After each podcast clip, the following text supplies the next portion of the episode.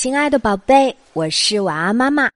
如果你常常听晚安妈妈小时候的故事，就会知道晚安妈妈的少女时代是在扬州的瘦西湖畔度过的。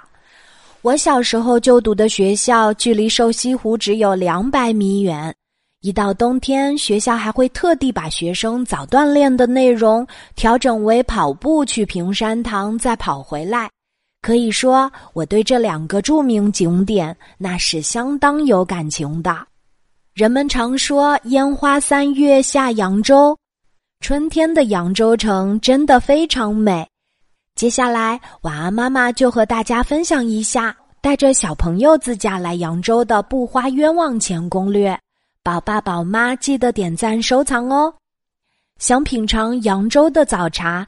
不要只盯着游客扎堆的富春或趣园，其实野春、共和春、怡园、花园茶楼也是扬州本地人爱去的地方。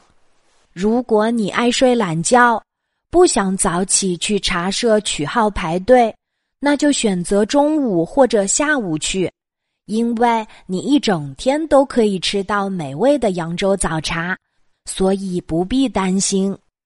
瘦西湖的北门靠近大明寺，如果想在一天之内游览这两个地方，晚安妈妈建议大家上午悠闲的享用扬州早茶，中午游大明寺和平山堂，下午再去瘦西湖。为什么要安排在下午去玩瘦西湖？待会儿我会讲给你们听哦。来扬州自驾游的外地游客。通常选择把车停在鉴真广场的收费停车场，而扬州本地人一般会把车停在景区西侧扬子江北路上的沿路免费停车位。从停车位步行到景区其实并不远，沿途的风景也不错。最重要的是，逛到天黑都不用担心停车费的事儿。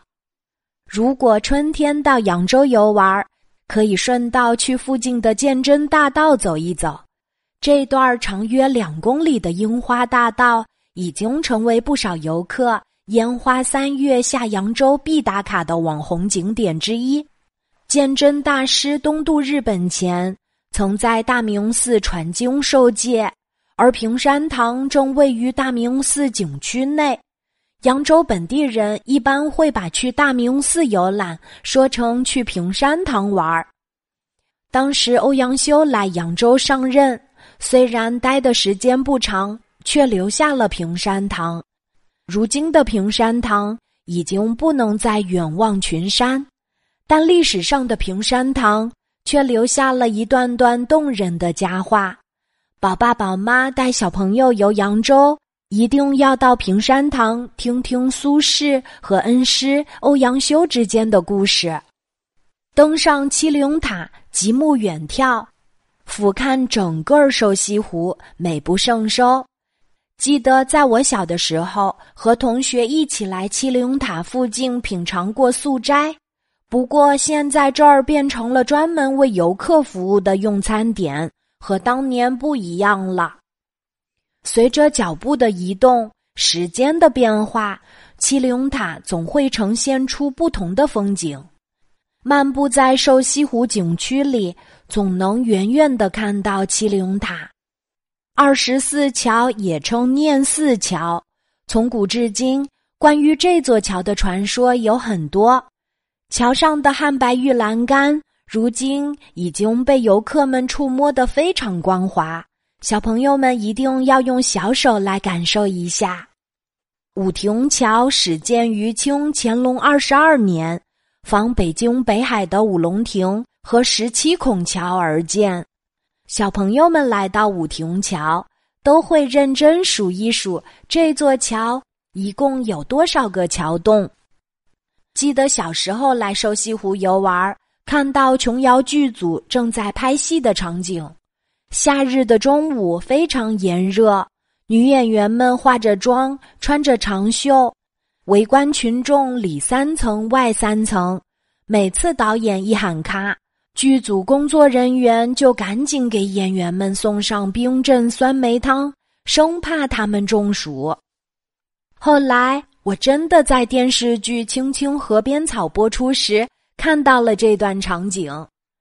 瘦西湖景区的夜游时间是从十七点三十分开始，白天游园的游客必须在十九点前出园，中间会有一个半小时的赏灯时段。这就是为什么建议大家安排下午游玩瘦西湖的原因啦。晚安妈妈在这里特别提醒哦，购买白天门票的游客超出规定时间出园。是要在门口补交夜游门票的哟。如果你刚好从瘦西湖的东门出来，就会看到一家扬州宴。据说这里的很多道菜，比如咸鸭蛋、咸菜茨菇汤、汪豆腐、大煮干丝、蒲包肉，都是根据汪曾祺老先生笔下的家乡菜复刻研发出来的。因为我们去的时候没有排上号，所以下次再找机会去品尝一下。如果想吃扬州的特色小吃，推荐大家去东关街和皮市街逛一逛。